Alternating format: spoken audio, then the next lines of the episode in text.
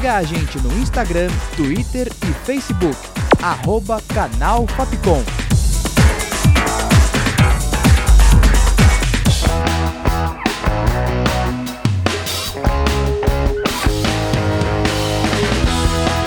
Rádio Fapcom. O som da comunicação.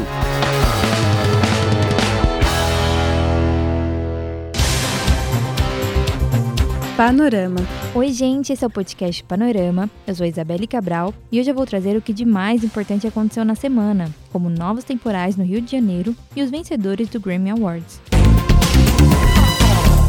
O Rio de Janeiro viveu novamente cenas de terror. Neste último final de semana, um forte temporal varreu o litoral sul e atingiu a região metropolitana da capital. Casas foram atingidas por deslizamentos e as ruas estão repletas de destroços e lama. O número de mortos chega a 18 e ainda há desaparecidos. Após Petrópolis, tragédias com intensas chuvas ainda são frequentes no estado. Panorama. Segundo o TSE, o número de jovens entre 16 e 17 anos que se inscreveram para votar este ano cresceu 26% em apenas um mês. É um crescimento significativo, principalmente pelo interesse dos jovens em política. O resultado também é devido à campanha feita na internet por personalidades que estimularam os adolescentes a votarem. Panorama. Nesta terça, dia 5, foi concluído pelo Superior Tribunal de Justiça que a Lei Maria da Penha também se aplica à proteção de mulheres transgêneros, mesmo que não tenham se submetido à cirurgia. A decisão foi uma grande aliada da luta LGBTQIA. O Brasil ainda é um dos países mais violentos contra transexuais e travestis. Panorama. Suposto áudio da irmã do ex-PM Adriano da Nóbrega indica que o Palácio do Planalto ofereceu cargo comissionado por morte do ex-policial. Adriano foi morto na Bahia em fevereiro de 2020, durante uma operação policial. Ele era acusado de comandar milícia no Rio de Janeiro e de envolvimento de rachadinha no gabinete de Flávio Bolsonaro. O áudio foi uma escuta telefônica feita pela Polícia Federal. A irmã de Adriano, Daniela da Nóbrega, afirma que o ex-PM já sabia de tudo e que o Planalto ofereceu cargos pela vida dele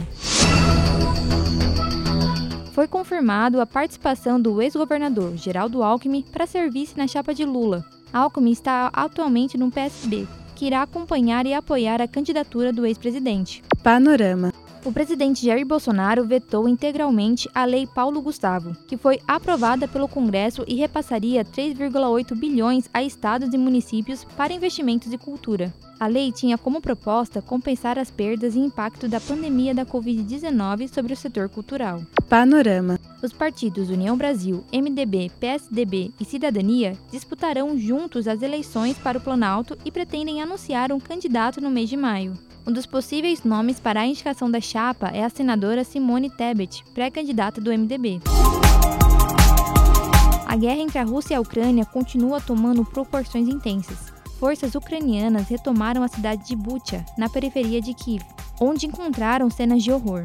O massacre foi feito pelas tropas russas. Segundo a Ucrânia, pelo menos 400 pessoas teriam sido mortas aleatoriamente pelos militares, entre elas, civis do qual a grande maioria eram idosos. Os Estados Unidos irão solicitar à ONU que exclua a Rússia do Conselho de Direitos Humanos. E agora vamos falar sobre cultura.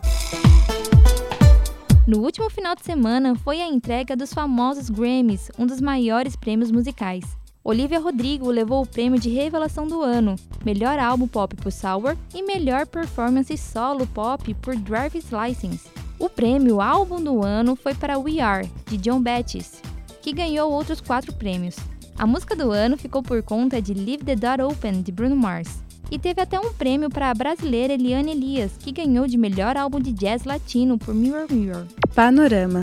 Nesta terça, dia 5, foi iniciada a aguardada abertura de venda de ingressos do Rock in Rio, um dos maiores festivais do Brasil, e teve um novo recorde. Os ingressos para o dia da atração principal, Justin Bieber e Demi Lovato, esgotou em 12 minutos, do Coldplay em 27 minutos e de atrações como Dua Lipa, Post Malone e Green Day em menos de duas horas. Os ingressos para o show do Guns N' Roses finalizou em menos de 5 horas. Ainda há ingressos disponíveis para o dia do Iron Maiden. Conseguiu comprar os ingressos para ver Justin Bieber e Coldplay, podem ficar tranquilos. As atrações anunciaram que irão fazer outros shows pela América Latina neste ano. Panorama. Infelizmente, faleceu aos seus 98 anos Lígia Fagundes Telles, uma das mais importantes escritoras brasileiras. Lígia criou obras que marcaram os brasileiros, como As Meninas e Ciranda de Pedra. A escritora já ganhou diversos prêmios e foi a terceira mulher a ingressar na Academia Brasileira de Letras. O panorama fica por aqui, com produção, redação e locução de Isabelle Cabral, sonoplastia de Danilo Nunes e direção artística de Fernando Mariano. Essa foi mais uma produção da Rádio Fapcom 2022. O panorama volta na próxima edição. É isso, gente. Tchau, tchau.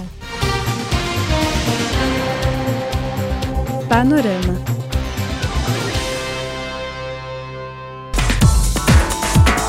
Siga a gente no Instagram, Twitter e Facebook. Arroba Canal Fapcom.